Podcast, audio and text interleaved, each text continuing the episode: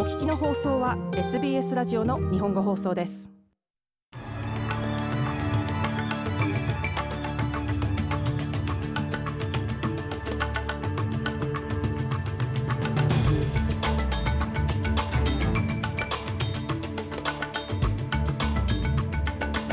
6月1日午後のニュースをシドニーから大場由美がお届けします。労働党の新内閣宣誓式がガバメントハウスで行われました。アメリカのバイデン大統領がニュージーランドのジュシンダ・アーダン首相と銃乱射事件の抑制について会議しました。そしてスポーツバスケットボール。日本女子バスケットボール代表はオーストラリア代表との3試合目を2点差で競り勝ち通算2勝1敗でオーストラリア遠征を終えました。この時間の主なニュースです。ではニュースを始めます労働党の新内閣がガバメントハウスで宣誓式を行い30人の閣僚のうち過去最多となる13人の女性が就任しましたアンソニー・アルバニージー首相は新内閣において多様性を重視しており産業科学省のエド・ヒュージック氏や幼児教育省及び青少年省のアン・アリ氏などが初のイスラム系出身者として閣僚に就任しました。また、タニア・プリバーセク氏が教育、女性担当省から環境・水担当省へと外されるなど、いくつかの予想外の変更も発表されました。リチャード・マールズ副首相は ABC ラジオに対し、長年シドニーで議員を務めてきたタニア・プリバーセク氏が今回の人事異動で敬遠されたという主張を退けました。私はそのような解釈はしません。前政権の政策ではそのように解釈されるかもしれませんが、我々にとって環境はこれまで通り最重要課題であります。そしてタニアにとって環境は永遠のパッションであり、水もまた同じです。リチャード・マールズ副首相はこのように述べました。次のニュースです。先週、アメリカ・テキサス州の学校で起きた銃乱射事件をめぐる緊張が高まる中、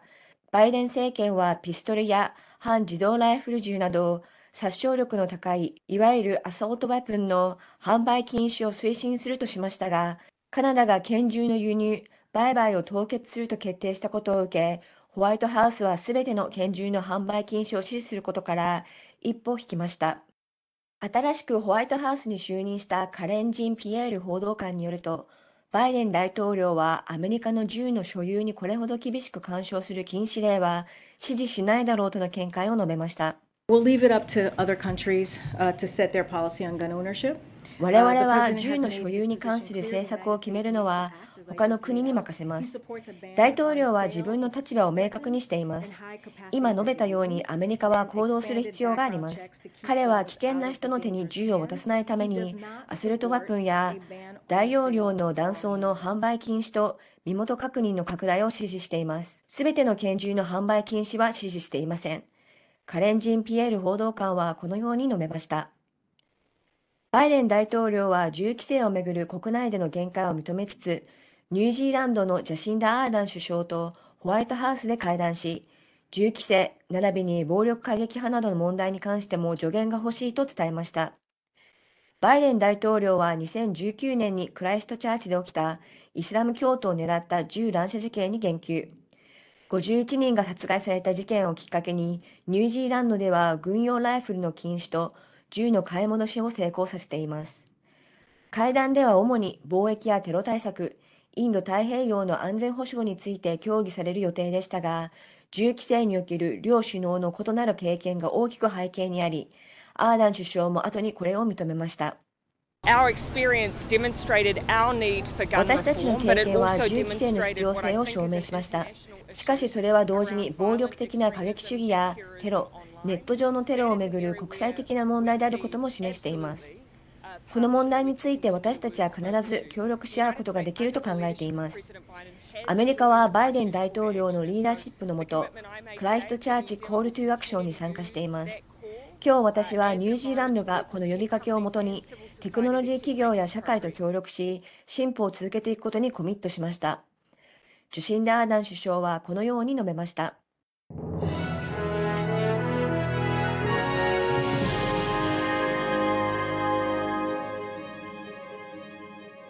ニュースを続けます。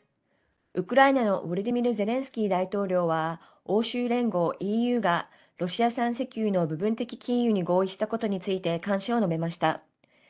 ビデオ演説でゼレンスキー大統領は、ロシアの石油輸入の大部分を削減するという EU の決定は、ロシアがもはや同じレベルのテロ資金を提供することができなくなることを意味すると述べています。ヨーロッパ諸国はロシアからの石油輸入を大幅に制限することに合意しました。この合意に至るまで努力したすべての人に感謝します。これはロシアにとって実質的に数百億ユーロのマイナスとなり、テロ資金の調達に使えなくなることを意味します。また、欧州諸国がロシア産石油をはじめとする化石燃料を拒否することは、再生可能エネルギーへの移行が加速されることを理解することも重要です。ウォルディミル・ゼレンスキー大統領はこのように述べました。また、ゼレンスキー大統領は、自由な世界とテロ国家ロシアの間に重要な経済的関係を残してはならないと、さらなる制裁を迫っていくことを明らかにしました。次のニュースです。冬の初日となった今日、今年一番の冷え込みを記録し、ニューサウスウェールズ州と ACT では氷のように冷たい風が観測されたほか、積雪した地域もありました。タスマン海南東部にある低気圧の影響で、ニューサウスウェールズ州には厳しい寒さと激しい風が吹き、セントラルテーブルランズのブレイニー、バサースト、オベロン、リスゴー西部の町や南部の山脈では雪が確認されています。また気温の低下により首都キャンベラでも雪が降りました。気象庁によると高気圧が州西部を通過するため非常に風が強く寒い状態が一日中続くと注意を呼びかけています。最後にスポーツ。バスケットボール。今年9月、シドニーで開催される FIBA 女子バスケットボールワールドカップへの強化のため、オーストラリア遠征を行っていた日本女子バスケットボール代表は、5月31日火曜日、オーストラリア代表と3試合目となる強化試合を行い、2点差の69対67で競り勝ち、通算2勝1敗で遠征を終えました。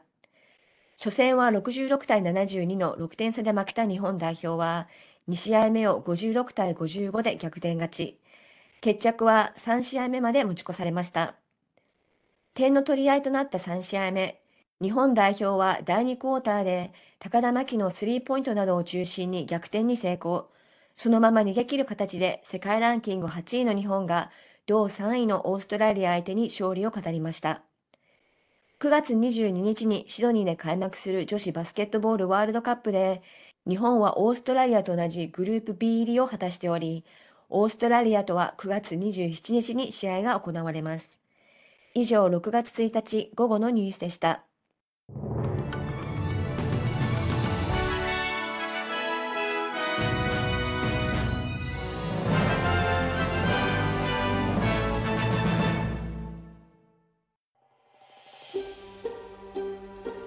もっとストーリーをお聞きになりたい方は iTunes や Google ポッドキャスト Spotify などでお楽しみいただけます。